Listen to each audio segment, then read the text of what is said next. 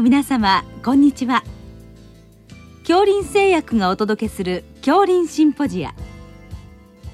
毎週この時間は医学のコントラバシーとして一つの疾患に対し専門の先生方からいろいろな視点でご意見をお伺いしております。シリーズ。消化管疾患治療の最新情報の8回目。慢性胃炎。機能性ディスペプシアに対する治療と題して順天堂大学消化器内科教授長原昭人さんにお話いただきます。聞き手は東京慈恵医科医科大学客員教授多田則夫さんです。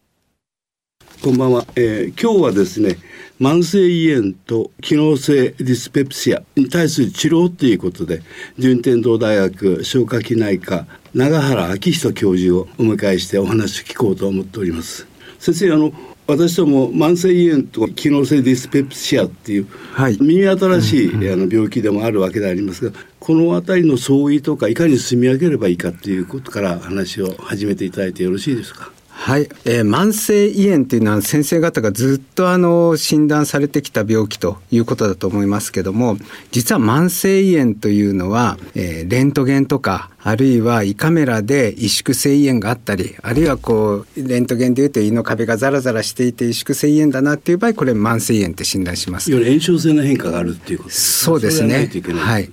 で、まあ、レントゲンでも胃カメラでもその時患者さんの症状いちいち聞いてないので実は慢性胃炎の診断名というのは症状とは関係のないレントゲンとかバリウムとかあるいは病理で診断するものがあのそもそもの診断名っていうことなんですね。でところが実地臨床で、えー、例えば胃痛がする胃もたれがするって先生方の外来にいらした患者さんこれ、まあ、我々含めて慢性胃炎って診断してしまいます。でこれやっぱ症状から診断される慢性胃炎というのもあります。ですのでバリウムにカメラで診断する慢性胃炎症状からも慢性胃炎ということで慢性胃炎は画像診断と症状と両方合わせた疾患概念ということで、まあ、現場はやや何を治せばいいのか混乱していたと。そういう中で、あの機能性ディスペプシアっていう病名がこう降臨してきたわけですね。そうですね まさに。でその中で実は、えー、胃痛胃もたれの慢性胃炎と、まあ、内視鏡の萎縮性胃炎これ萎縮性胃炎で胃痛胃もたれ起こるかというと全然症状関係ないんですね。ですので胃痛胃もたれっていった症状だけを切り分けて診断名にしたのが機能性ディスペプシアです。そうしますとそもそもあの機能性ディスペプシアっていうのは主な症状はどういう症状、はい。えー、定義では、えー、胃痛あるいは、まあ、食後の胃もたれですね。で定義されます。そして、えー、内視鏡などで胃潰瘍とか十二指腸潰瘍あるいは胃がんがない状態といういわゆる機能的な病気 functional な病気ということで定義されています、はい、ありがとうございます。そうしますとやっぱり胃カメラって一つキーポイントって言いますか検査に沿ったと思うんですけど、えー、その他にどういう検査法がありますでしょうか？あそうですね。あのもちろんバリウムで胃潰瘍とか胃がんを否定してもいいんですけどもまあこれなかなか保険でできる検査っていうのは限られているんですけどもまあ我々は研究で MRI 検査ってありますよね。体のこう断面図が見える。でシネ MRI ってあるんですけどもあたかもこの映画のように胃の動きがこう分かるんですね。で食前食後で胃の前動運動を調べたりして、えー、胃の機能の変化を見たり、まあ、あるいはシンチグラフィーで食後の胃の動きを観察したりアセトアミネフィンを飲んでもらって採血することによって胃の排出能を調べたりと、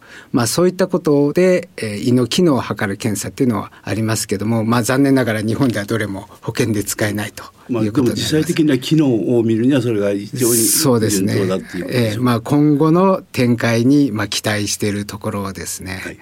この病態って先生どの程度いるんですかね？相当私ども患者さんとしているような気がするんですけど、そうですねあのまさに先生のおっしゃる通りで、えー、一般人口を対象とした研究でも約1割から2割近くいるんじゃないかと。で病院で見ますと胃の症状を訴えてきた患者さんの約半分は機能性ディスペプシアだろうというふうに言われています。ありがとうございます。でそういう患者さんを捉えまして実際的に治療ということにまあ私も医者ですから知らなきゃいけない、はい、どういう治療法があるということでしょうか？えー、っとですねこれ機能性ディスペプシアは、えー、その胃痛あるいは食後の胃もたれで定義される病気ですので治療目標は症状を取ることになります。すなわちこういった症状で QOL が下がっていて日常生活をこううまく送れない患者さんの QOL を向上させるというのが治療のゴールになりますそうしますと生活習慣の改善なんかがまあ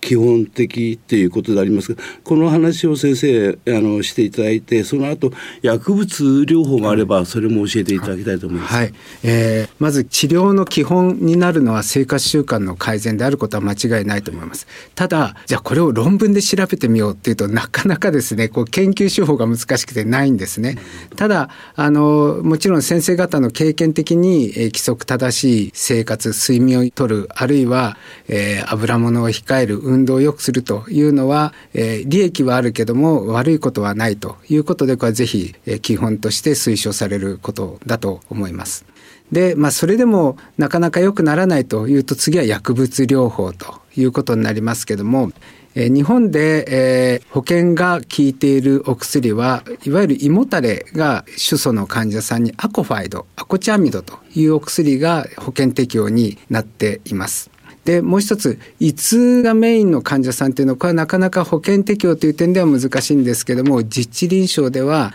プロトンポンプ阻害薬ですね PPI が一般的に広く使われていますただですねこれは面白いことに機能性ディスペプシアの患者さんにプロトンポンプ阻害薬あるいはその消化管運動を良くする、まあ、アコチアミドのようなお薬ですねを、えー、飲ませてどっちが効くかというと両方とも同じように効くんですね。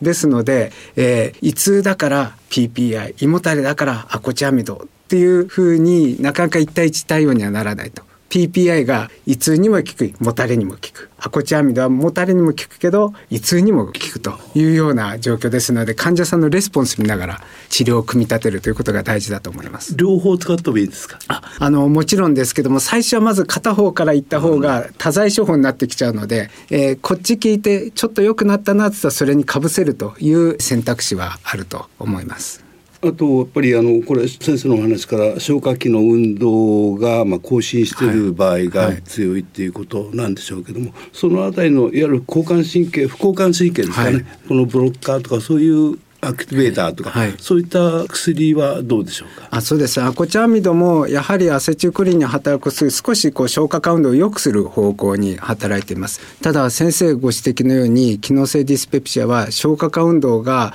まあ落ちて胃もたれがするっていうのは想像が簡単なんですけどもあるいは消化化運動が更新している患者さんも中には混ざってると。でもう一つは消化カウントは全く正常だっていう患者さんもいるんですね。こう区別がつかないということですので、まあやっぱりその患者さんの薬に対するこの症状のレスポンスを見て、えー、試行錯誤で治療していくことになると思います。そうしますとやっぱりあの今申し上げたように交感副交感神経に作動するお薬を、まあ、いくつかありますですね、はい、ヒスタミン系とか、はい、あとあのドーパミン関係とか、はい、まあ、そういったものをいくつかこう使ってみるってことになりますそうですね。はいあの消化管運動調節剤は、まあ、患者さんどれが効くかもちろんわからないというのともう一つはやっぱり病態のあのメインはストレスに対する過剰応答によって胃の症状を訴えているということですのでやっぱりこの脳からの自律神経の少しこう過剰反応というのを抑えると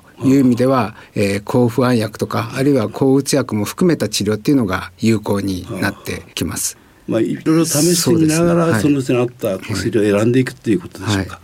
ただその患者さんがですね胃痛もたれを訴えてて、えー、自分は胃が悪いと決してそういうストレスはかかっていないってこだわる患者さんがいるんですね。そうすると主治医が胃に働く薬だけをこうやってもなかなか良くならないんですね。そういった患者さんにはこう自律神経の機能不全で胃痛もたれが起きてるんだよっていうのを丁寧に説明して、えー、むしろ抗不安薬抗うつ薬のようなお薬を処方することによって患者さんの症状がスッと取れるということがありますので、まあ、患者さんと医師とこううまく連携をとって病態をきちんと考えて治療するっていうのが大変ですけど大事なところだと思います。コミュニケーションが大事そうです。その通りだと思います。すべての医療につながるわけですけどね。はい、ありがとうございます。あとあの聞き取りによります漢方薬も使う場合があるっていうことを聞きますけど、その場合どういう？はい、えー機能性ディスペプシアのあのガイドラインが第2版が、えー、2021年出たんですけどもこの時から六君子湯が first line の治療に上がってきたんですね。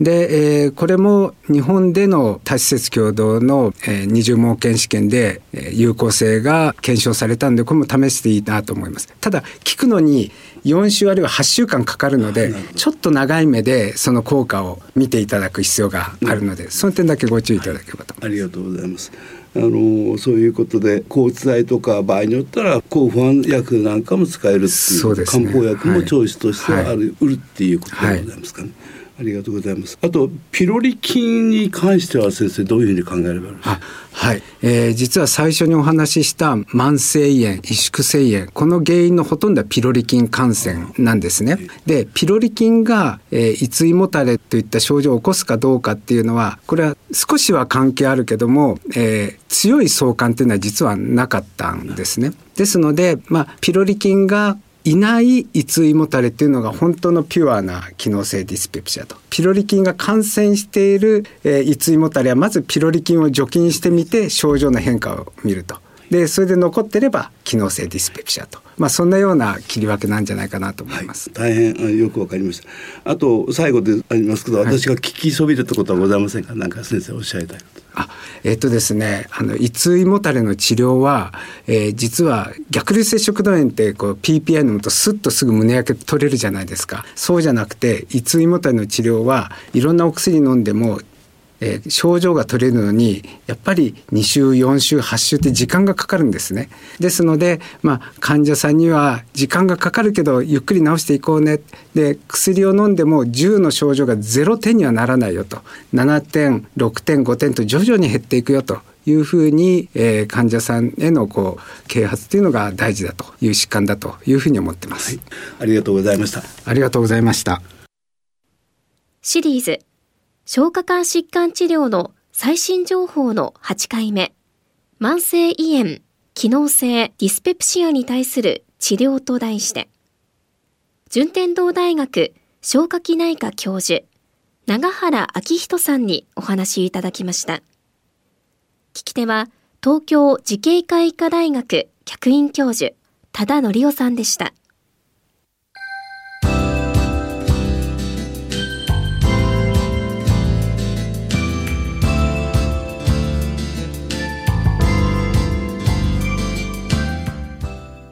それでは恐林製薬がお送りしました恐林シンポジア。来週をどうぞお楽しみに。